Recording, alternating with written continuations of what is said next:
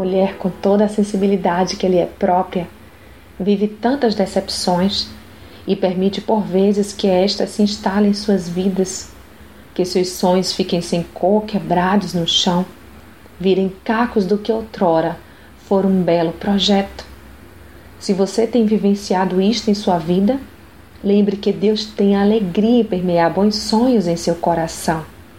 Mas para tanto, você precisa se esvaziar de tudo que guardou por tanto tempo nele e clamar para que o Senhor te encha do Espírito Santo.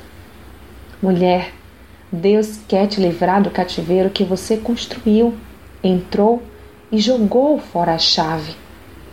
Ouçam o que diz a palavra de Deus. Venham a mim todos os que estão cansados e sobrecarregados, e eu lhes darei descanso. Mateus 11, 28. Querida, Deus quer te dar descanso e restituir seus sonhos. Sua vontade é que você sonhe os sonhos dele e viva uma vida espiritualmente abundante. Portanto, prostre-se a ele e permita seu tratar em sua vida. O Senhor quer trocar seu espírito angustiado por vestes de louvor. Leia Isaías 61, 3. E então o que está esperando para tomar a decisão de entregar-se inteiramente e sem reservas a Deus?